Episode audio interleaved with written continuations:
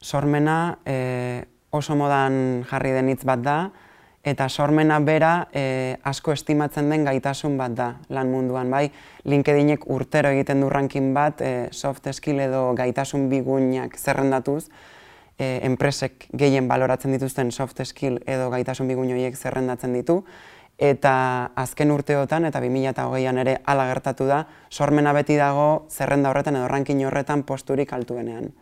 Eta guretzako ere, ba, garrantzitsua da ez, gure ikasleengan hori lantzea.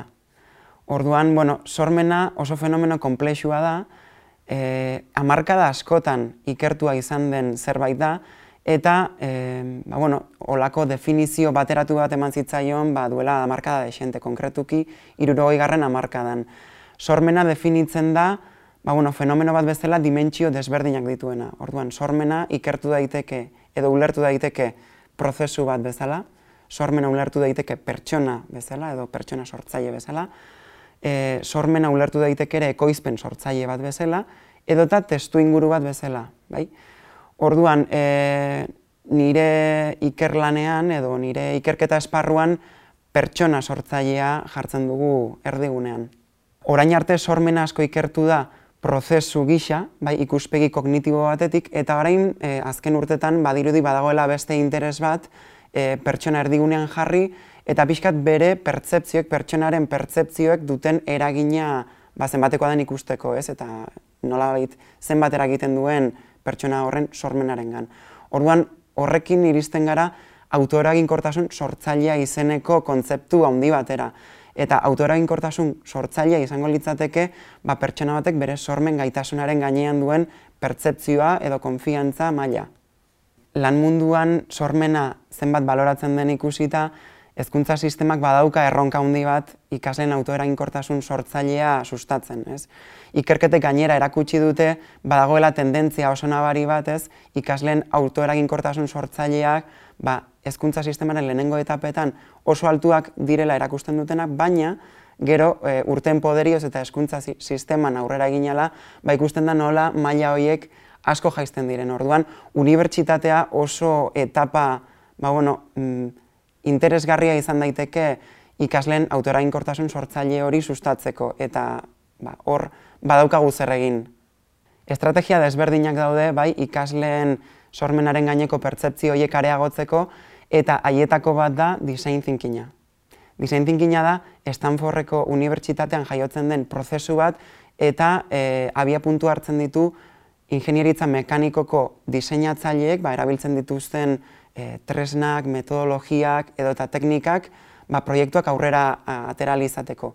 Orduan, helburua da beti design thinkingean erabiltzaile bat erdigunean jarrita ba, bere beharrak aztertu eta e, soluzio berritzaile bat ematea soluzio berritzaile hori ematerako orduan, sormen teknikal desberdinak aplikatzen dira prozesuan zehar, eta e, ba, bos, sei eta inkluso zazpi fase desberdineko e, prozesu bat eratu da. Design thinkina asko lotzen da koloretako postitak erabiltzearekin, ez? baina ez da bakarrik hori aratago doan zerbait da, eta ez da bakarrik e, diseinatzaileek erabiltzen dituzten teknika horiek aplikatzea bere baitan e, hartzen ditu beste hainbat dimentsio eta beste hainbat aldagai. Eta haietako bat da adibidez, ba, espazioa, ez?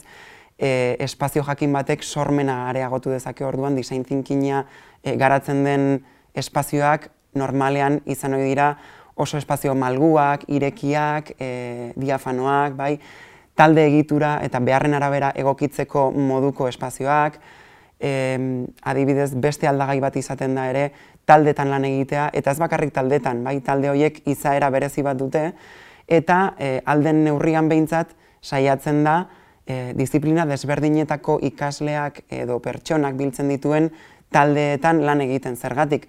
Aniztasun horrek sormena areagotzen duela e, frogatu duta dagoelako.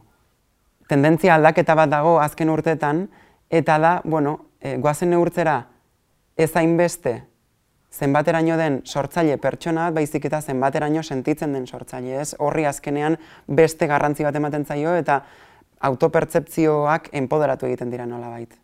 Autoeraginkortasun sortzaileak duen garrantziaz jabetuta guk Mondragon Unibertsitateko Humanitate eta Hezkuntza Zientzien Fakultatean e, diseinatu genuen duela hainbat ikasturte modulu bat, formatu eta eduki berriak izenekoa, Eta hor, ikusentzunezko komunikazioko ikasleek e, amabost astetan zehar, e, ba, bueno, zer egin bat zeukaten eta zen ikusentzunezko formatu eta eduki berri bat sortzea. Bai? Modulu hori design thinking e, metodologian edo prozesuan oinarrituta zegoen, eta orduan gure helburua zen, beraik prozesu ontatik pasa eta gero, e, ikusi nahi genuen ea honek modu positiboan impactatzen zuen edo eragiten zuen euren sormenaren gaineko pertsepzioan, ez? Orduan ikusi dugu e, autoeraginkortasun sortzailearen hainbat dimentsioetan modu positiboan eragiten duela eta modulu ontatik pasatzen diren ikasleek, ba, beraien buruak sortzaileago ikusten dituztela egin batean. Hemendik aurrera etorkizunari begira, ba, guk hontan lanean jarraitu nahi dugu, bai guretzako oso garrantzitsua da ikasleak, gure unibertsitatetik pasatzen diren ikasleak ba, euren sormen gaitasunaren gaineko konfiantza hori irabaztea, eta orduan ba, saiatuko gara, e, alden neurrian gure ikasketa, gure programa, gure modulu guztiak hobetzen, e, helburu hori lortzeko, ba, iruditzen zaigulako, beraiei oso ondo etorriko zaiela, eta gizarte honek behar dituela pertsona sortzaileak, bai, e, bizi ditugun garaietan sormena inoiz baino beharrezkoagoa izango da, eta orduan ba, eginkizun eta erronka polita daukagu aurretik hori lortzen laguntzeko.